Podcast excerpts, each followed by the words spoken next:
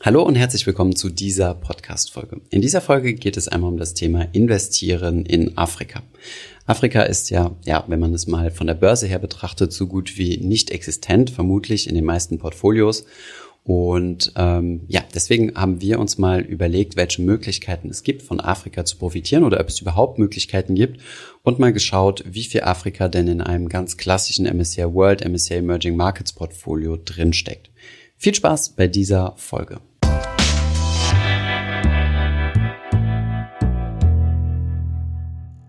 Heute geht es um das Thema Investieren in Afrika und es ist eine Finanzus-Exklusivfolge. Das bedeutet, ich bin nicht alleine, sondern mit Mona. Herzlich willkommen. Vielen Dank. Hi. Mona, du hast uns einen sehr ausführlichen Blogartikel zum Thema Investieren in Afrika geschrieben. Mhm. Und ja, diese Gelegenheit wollten wir nutzen oder deine Recherchearbeit wollten wir nutzen, um das Ganze auch mal ähm, hier auf eine Podcast-Spur zu sprechen. Von daher The stage is yours. Vielen Dank. Genau, ich kann mal kurz erklären, warum wir uns für dieses Thema überhaupt entschieden haben. Ähm, es ist ja so, dass man seit Jahren oder seit Jahrzehnten schon immer wieder in den Medien liest, dass das Wirtschaftswachstum in Afrika auf dem Kontinent äh, ziemlich rasant ist, also in manchen Teilen mehr, in anderen wieder weniger. Aber es ist tatsächlich so, dass es eben sehr stark steigt und viel schneller wächst als beispielsweise in Deutschland. Und ja, du hast es eben schon mal gesagt, also trotzdem ist Afrika als Kontinent fast gar nicht oder ähm, ja eben nur ganz wenig in den Portfolios der meisten Menschen hierzulande oder im, ich sag mal, ja, in unserer westlichen Welt vorhanden. In den Industrieländern, ne? Hm. In den Industrieländern. Und wir haben uns deswegen mal angeschaut, erstmal, wie steht es eigentlich so um die Wirtschaft in Afrika? Also wie geht's dem Land, äh, wie geht's den Ländern? Es sind übrigens 54 Länder wie geht's diesen 54 Ländern ökonomisch und ähm, dann eben das Ganze aus Anlegersicht auch nochmal betrachtet. Also kann sich das lohnen, da rein zu investieren? Warum zögern die meisten Investoren, wenn es um Afrika geht? Und wenn ich dann investiere, wie mache ich das am besten? Welche Risiken habe ich und ja, welche Hürden? das ist so der Inhalt. Perfekt.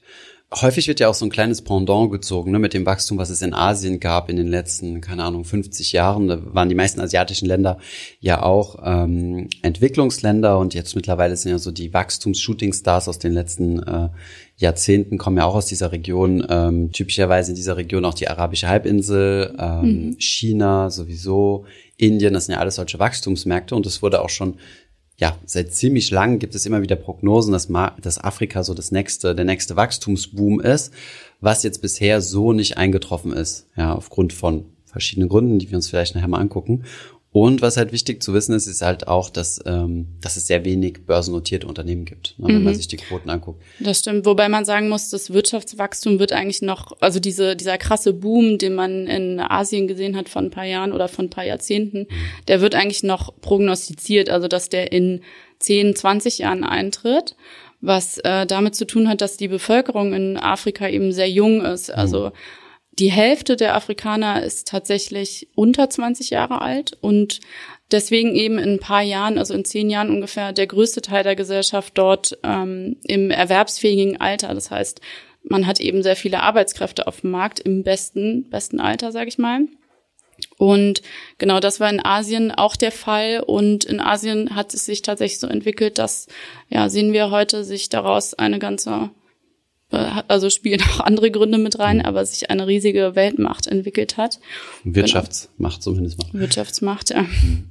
Wie sieht's denn mit den Wachstumszahlen aus? Also wie sind denn, wie ist denn äh, die, Af ja, also jetzt vielleicht mal als kleiner Disclaimer, wenn wir von der afrikanischen Wirtschaft oder sowas sprechen, ist natürlich klar, dass es ganz viele unterschiedliche Länder sind, aber ähm, wir versuchen mal den Kontinent so als Ganzes mhm. zu beobachten, weil die Gesamttendenz ja eigentlich äh, äh, relativ klar ist, dass von den afrikanischen Ländern super wenige in den verschiedenen Indizes ist. Deswegen pauschalisieren wir das jetzt mal so ein kleines bisschen, obwohl man das viel detailreicher angucken müsste, richtig? Mhm. Also ja, wenn man grundsätzlich den Kontinent als Ganzes betrachten würde, dann äh, ist zwischen 2000 und 2018 zum Beispiel die Wirtschaft durchschnittlich um 4,7 Prozent gestiegen. Aber wie du es schon gesagt hast, also man kann es tatsächlich diesen Kontinent eigentlich nicht als Ganzes begreifen, weil es weil es wirklich sehr heterogen ist. Also du hast Länder, die ähm, die legen in einem Jahr ein Wirtschaftswachstum von 60 Prozent hin, hm. ähm, dann um 20 Prozent und andere fallen um 10 Prozent wieder ab. Hm. Und ähm, ja, deswegen ist es schon sehr schwierig, aber 4,7 Prozent im Durchschnitt. Und das ist schon ähm, eine ganze Menge. Also zum Vergleich, Deutschland zum Beispiel hat ein Wirtschaftswachstum durchschnittliches von aktuell 1,2 Prozent. Und äh, ja, das ist schon ein Unterschied. Aber man muss dazu auch sagen, dass Afrika eben eine, anderen, eine andere Ausgangsposition hat. Extrem heterogen ist auch. Ne? Also du hast, ja. wie du wie du es ja gerade sagst, ist in manchen Ländern, ähm, ich glaube, die Top-Länder hast du auch nochmal aufgeführt, ähm, mhm. wachsen halt extrem stark. Ähm, und, genau, äh, Ruanda zum Beispiel mhm. Ist so ähm, eigentlich das Musterbeispiel, auf das sich immer viele berufen, mhm. wenn sie von diesem Wirtschaftsboom sprechen. Ruanda hat sich ziemlich äh, gut entwickelt, auch wenn man im Hinterkopf 10% hat. Wirtschaftswachstum genau. 2019. Ja, also das ist ziemlich aktuell. 2020 muss man, können wir schon mal kurz davor sagen, ist eben, hat sich anders entwickelt durch Corona ganz einfach. Mhm. Aber deswegen hatte ich jetzt hier die Zahlen von 2019 und von 2020, da gibt es bisher auch nur Prognosen. Also es ist ja noch nicht vorbei, das Jahr. Mhm.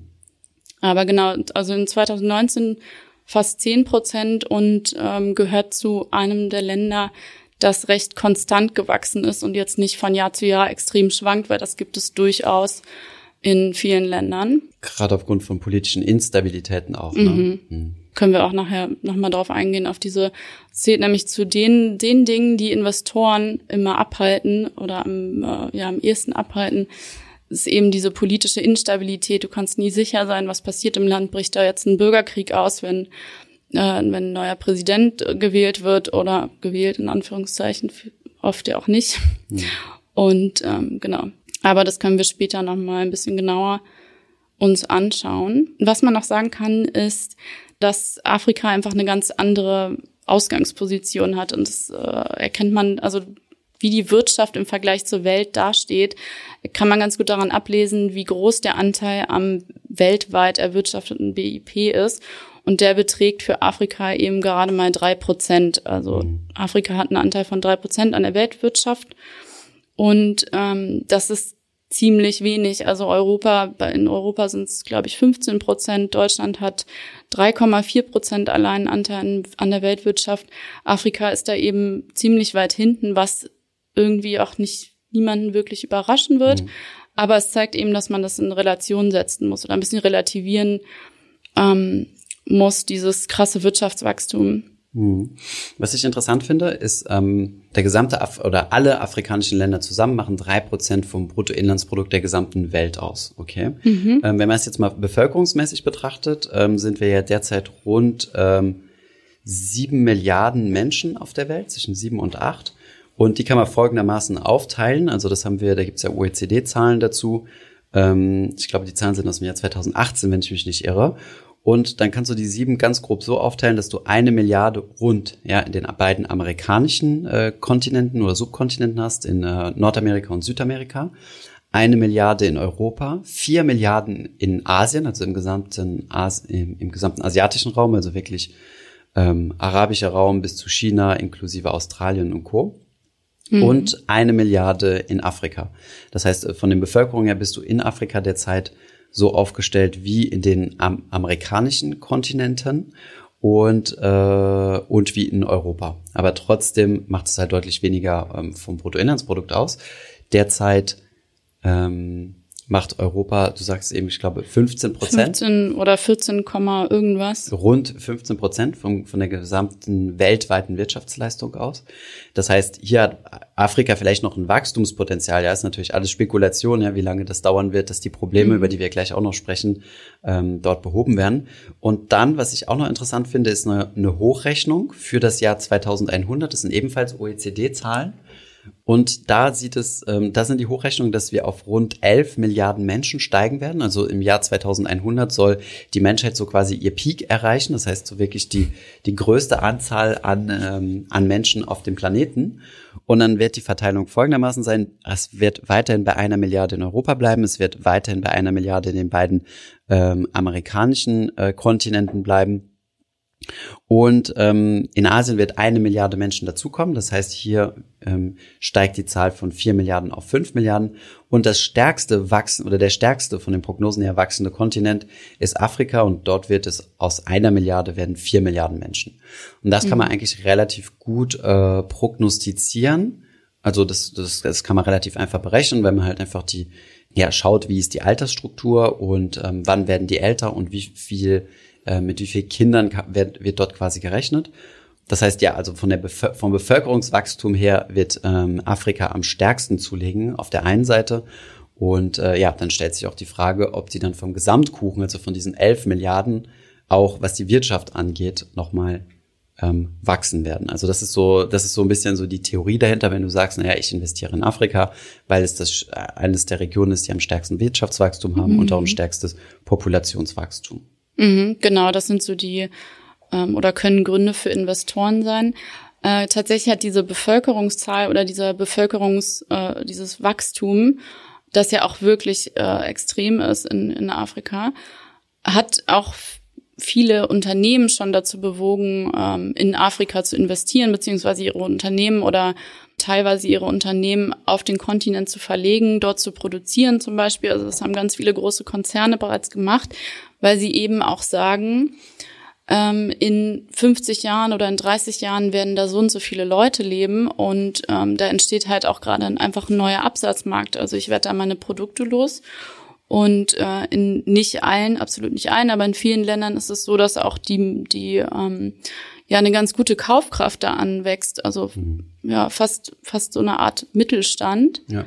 Und ähm, das hat zumindest Unternehmen ähm, dazu bewogen. Also gerade im Consumer Goods Bereich. Ne? Genau, also das, aber auch Dienstleistungen. Also der Dienstleistungssektor wurde stark ausgebaut in Afrika in den letzten Jahren. Also was alles, was Transportwesen angeht oder auch Finanzdienstleistungen und so weiter. Mhm. Genau, und ähm, ja, Unternehmen, habe ich gerade gesagt, haben sich da schon angesiedelt. Es sind ähm, in, von Deutschland aus 850 inzwischen. Das sind schon deutlich mehr als ein paar Jahre zuvor, aber es ist die eben, in Afrika aktiv sind als genau, Absatzmarkt und als Produktionsbereich. Genau, also es sind Unternehmen wie, es sind jetzt die großen, die ich aufzähle, so Bayer, Siemens, dann ähm, Daimler und VW, die haben da, also VW zum Beispiel hat sein, sein Werk nach Ruanda verlegt mhm. und ähm, oder eine Autofabrik dort eröffnet. Und äh, genau, also 850 Mark viel klingen, es ist tatsächlich nicht, ja, nicht viel. so viel. und ähm, genau, aber es tut sich was. Also man hat irgendwie das Gefühl, ähm, die Unternehmen oder Unternehmenschefs sehen da auf jeden Fall einen Zukunftsmarkt drin, eher als Investoren zum Beispiel. Und mhm. Genau, wo wir gerade bei Potenzial sehen sind, hat man ja auch immer wieder das schöne Beispiel China, hm.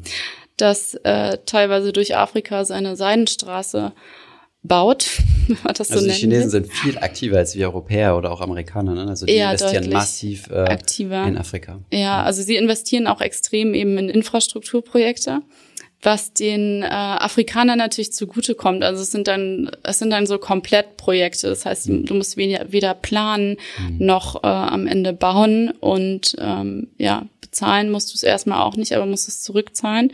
Also man kann schon irgendwie nachvollziehen, warum Afrika da mitspielt. Andererseits ist es natürlich auch, ähm, ja, muss man sich das. die entsteht. Genau, es sind eben Abhängigkeiten, die entstehen dadurch, dass das Geld geliehen wird oder auch ähm, was auch häufig kritisiert wird, dass, äh, dass die Chinesen dann eben ihre Unternehmen dahinsetzen. Also ich glaube, es sind 10.000 Stück mhm. oder mehr inzwischen.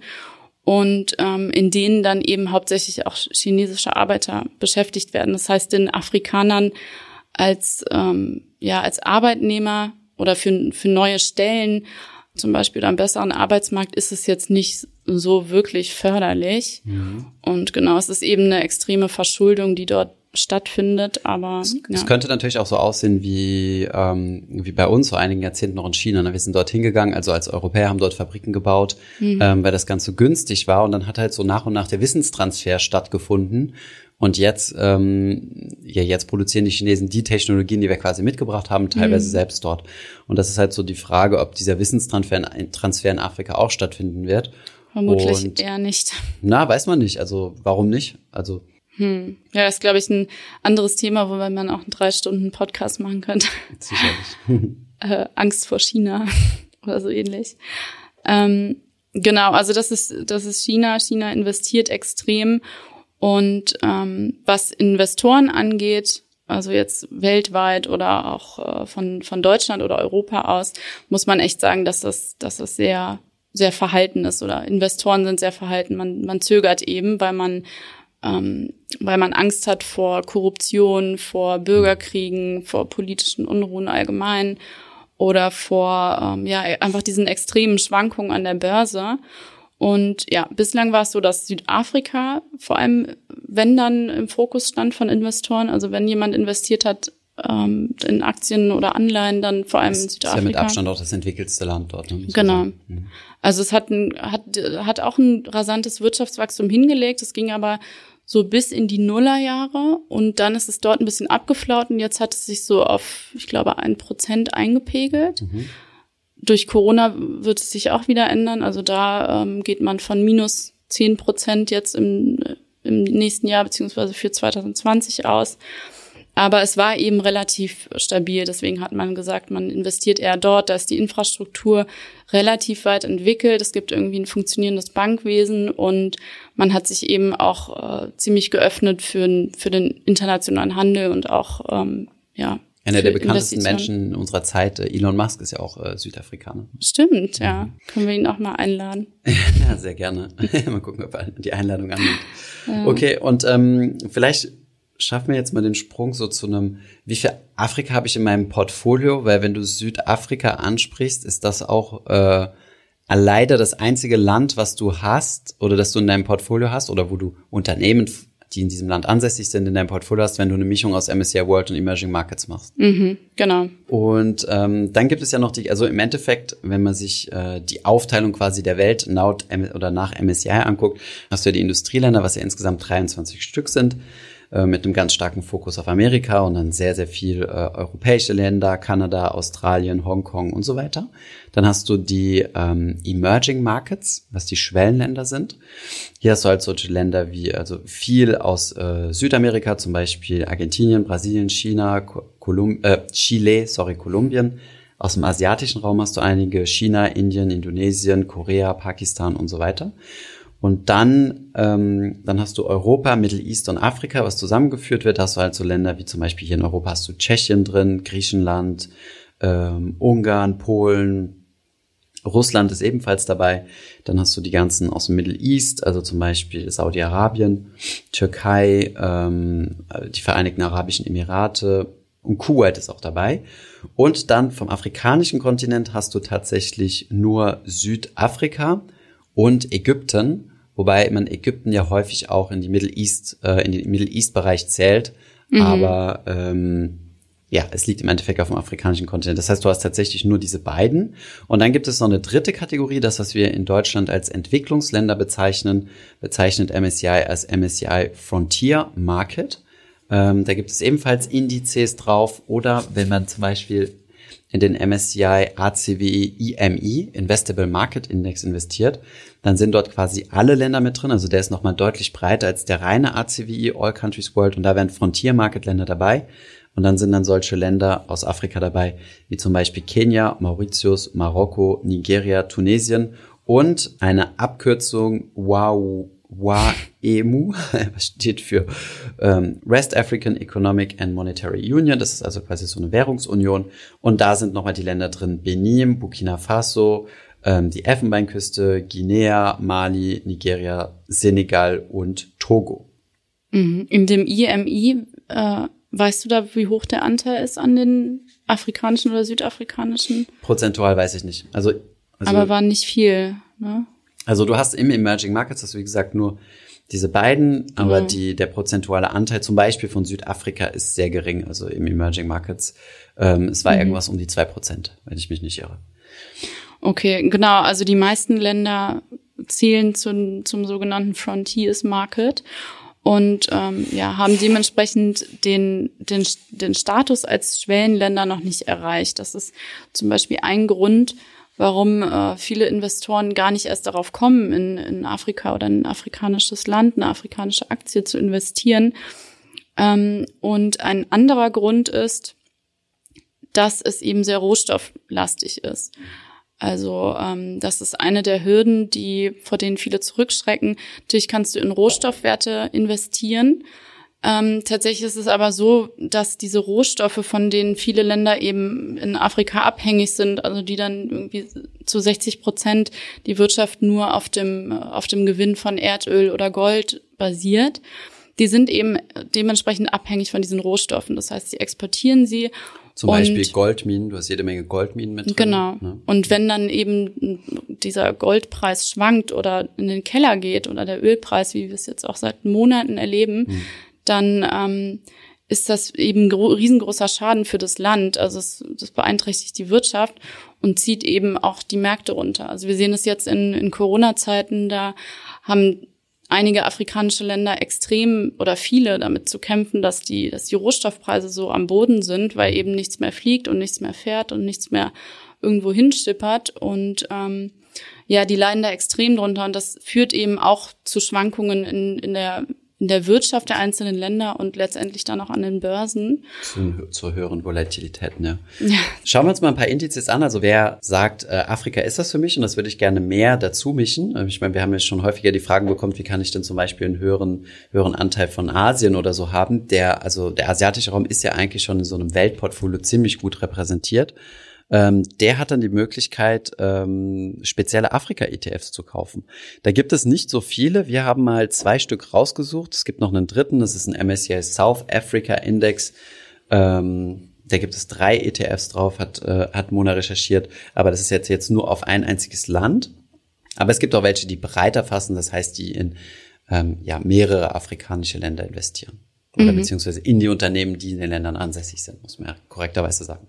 Genau, also es gibt von hier aus handelbar, also von Deutschland aus handelbar, tatsächlich nur diese zwei ETFs, die äh, mit denen du, ich sag mal in Anführungszeichen, in den ganzen Kontinent investierst, weil ähm, in den ganzen Kontinent investierst du nicht. Die sind ziemlich klein, also vergleichbar mit dem DAX eigentlich. Ähm, beziehungsweise der erste, der erste ETF, den wir rausgesucht haben, ist der X-Trackers MSCI EFM Africa Top 50. Und wie der Name schon sagt, stecken dort die 50 größten Unternehmen des Kontinents drin, also tatsächlich Afrika komplett. Und ähm, ja, man sieht schon direkt, wenn man sich die Aufteilung ein bisschen genauer anguckt, dass da ziemlich viel Südafrika drin steckt, also 62 Prozent. Und äh, der Rest verteilt sich eben über die anderen Regionen, also Nordafrika und Subsahara-Afrika. Ähm, 16 Prozent sind Ägypten übrigens, 13 okay. oder rund 14 Prozent Kenia. Also so richtig verteilt wird das Ganze dann auch nicht, sondern man hat dann trotzdem noch seine Schwergewichte da drin. Hm. Und ähm, ja, der ist, also ich würde sagen, ein Vorteil von diesem ETF ist, dass er relativ günstig ist. Also er kostet. Ja, er ja. kostet mehr als normaler. Also wenn du in Industrieländer investierst, ne, also mit 0,65 Prozent TER ist es schon für ETFs relativ teuer, aber für einen Spezial-ETF wieder, wieder normal. Das größere Problem ist meiner Meinung nach das Fondsvolumen, was nur 24 Millionen sind. Mhm. Das heißt, da muss man gucken, ob die DWS äh, bzw. X-Trackers das weiterhin aufrechterhalten wird. Mhm. Was wäre so, vielleicht kannst du es kurz sagen, was wäre so ein ähm, moderates Fondsvolumen, wo du sagen würdest, okay, ab der Linie, ab der Grenze. Ja, ähm, also eigentlich sagen wir nie in ETFs investieren unter 100 Millionen bei, äh, bei größeren, also sowas MSCI World mäßig aber da gibt's ja auch genug Auswahl. Und bei Spezialfonds würde ich schon so auf 50 Millionen gucken. Aber wie gesagt, wenn ich da einfach nur eine Beimischung haben möchte, dann könnte man sich diesen, diesen ETF schon mal angucken. Ähm, attraktiver ist meiner Meinung nach, weil ein bisschen breiter gestreut, der Pan-African äh, ETF von Luxor ähm, der ist auch ein bisschen breiter ähm, gestreut, was die Länder angeht. Da hat Südafrika nämlich nur 37 Prozent. Ähm, Kanada 18 Prozent, gehe ich gleich drauf ein, warum Kanada drin ist. Marokko 17 Prozent, Ägypten 12 Prozent, Monaco 5 Prozent, Vereinigtes Königreich, also UK 3 Prozent. Ihr seht also, es sind einige Firmen dabei, die ähm, die überhaupt nicht in Afrika ansässig sind. Aber im Endeffekt ist es bei so Rohstofffirmen und Rohstoffhändlern sehr üblich, dass die ihren Firmensitz ähm, beispielsweise ähm, in Kanada oder in UK oder in Jersey haben. Also wir haben hier zum Beispiel 3,2 Prozent, die in Jersey sitzen, also in den Kanalinseln. Das sind so kleine Inselchen im Ärmelkanal, die zur UK gehören, aber spezielle steuerliche Vergünstigungen haben, aber überwiegend halt in Afrika tätig sind. Ja, das ist also einfach eine andere Herangehensweise. Ach so ist das, okay. Genau. Also, also es werden dann halt einfach in Unternehmen investiert, die in Afrika aktiv sind und der Firmensitz ist dann halt woanders und dementsprechend ist dann die Länderaufteilung auch ein bisschen anders als jetzt zum Beispiel bei diesem MSCI äh, EFM Africa Top 50. Okay, also investiere ich im Endeffekt trotzdem in äh, afrikanische oder südafrikanische Werte, auch wenn da jetzt Kanada dran steht. Rein juristisch nein, aber von, von der okay. Aktivität her ja. Okay. Ähm, du meintest gerade, der ist breiter gestreut, aber tatsächlich stecken da ja auch nur 30 Unternehmen drin. Ja, okay, Und äh, in dem, also im Factsheet äh, ist das ganz gut aufgelistet. Da sieht man, dass zu jeder Region in Afrika zehn Unternehmen oder die zehn größten Unternehmen aus jeder einzelnen Region, aus diesen drei Regionen dort drin stecken. Und das sind dann insgesamt 30 Unternehmen. Also würdest du sagen, das ist ja jetzt wie der DAX, beziehungsweise der DAX wird ja jetzt größer. Ja, ich meinte nur, es ist weiter, also über weitere Länder hinweg gestreut, okay, aber genau. tatsächlich stimmt. Also was die Sektorgewichtung angeht, ist, steht der sogar teilweise schlechter da, weil, wie du ja eben schon sagtest, 41 ähm, Prozent des Gesamtindexes kommen aus den Sektoren Roh-, Hilfs- und Betriebsstoffe. Mhm. Also sprich alles, was mit Rohstoffe zu tun hat. Dann ein weiteres Drittel, also 32, rund 32 Prozent kommen aus dem Finanzwesen. Das sind dann meistens große Banken. Das ist übrigens bei dem X-Trackers genauso. Also da ist auch ein großer Teil ähm, Finanzbereich, auch ein Drittel. Aber der Teil Rohstoff ist geringer mit 16,8 Prozent. Mhm. Gut, jetzt haben wir darüber gesprochen. Also wie gesagt, ich möchte mal äh, hinweisen, das ist jetzt keine Anlageempfehlung oder so und ich werde auch jetzt kein besonderen, besonderes Augenmerk auf Afrika legen, aber ich finde, es ist halt so eine große Region äh, in der Welt und dann lohnt es sich halt einfach mal so die, die Lupe drauf zu werfen ähm, und mal zu verstehen, warum das denn so ähm, so wenig Bedeutung hat oder warum wir nie über afrikanische Firmen sprechen. Mhm. Und äh, es liegt halt, halt auch ein, erstens mal in der Wirtschaftsstruktur und zweitens, dass es dort auch so gut wie keine aktiven Märkte gibt also Aktienmärkte, also Börsen, sorry.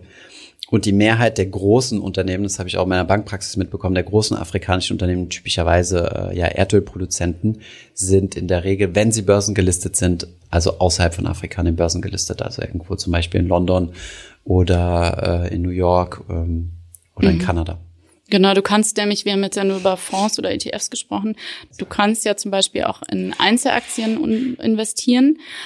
Ähm, es gibt von hier aus handelbar 75 Unternehmen, also zum Beispiel die ganz großen, das ist so Nespas aus äh, Kapstadt, also auch aus Südafrika. Ähm, dann gibt es ein paar Finanzunternehmen, Industrieunternehmen und ansonsten sehr, sehr viele Rohstoffwerte. Das ist auch wieder sehr, ähm, sehr begrenzt da, was den, was den Sektor oder die Branche angeht. Und äh, ja, diese Einzelaktien kann man natürlich auch kaufen. Es ist eben wie auch bei jeder anderen Einzelaktie auch mit, mit großen Schwankungen verbunden. Und tatsächlich, wenn es dann eben ein Rohstoffunternehmen ist und sich das in einem afrikanischen Land befindet, das politisch jetzt eher instabil ist, dann ist das Risiko eben, würde ich sagen, noch höher, als wenn ich jetzt hier eine, eine Volkswagen-Aktie kaufe. Oder würdest du sagen, dass das von Einzelaktieninvestment würde ich ja sowieso abraten, also egal welche Einzelaktien es jetzt sind. Und in Afrika ist das natürlich nochmal deutlich äh, riskanter. Ähm, gerade in sowas wie Rohstoffaktien. Ähm, es gibt natürlich viele englische Rohstoffaktien, die dann in Afrika aktiv sind, so Goldminen. Das ähm, da halte ich auch relativ wenig davon, weil erstens mal hängen die extrem am Goldpreis dran also wenn es jetzt zum Beispiel Goldminenaktien sind und dann hast du zusätzlich noch das unternehmerische Risiko von der einzelnen mhm. Firma. Also das heißt, du hast hier eine doppelte, eine, ein doppeltes Risiko. Mhm. Okay.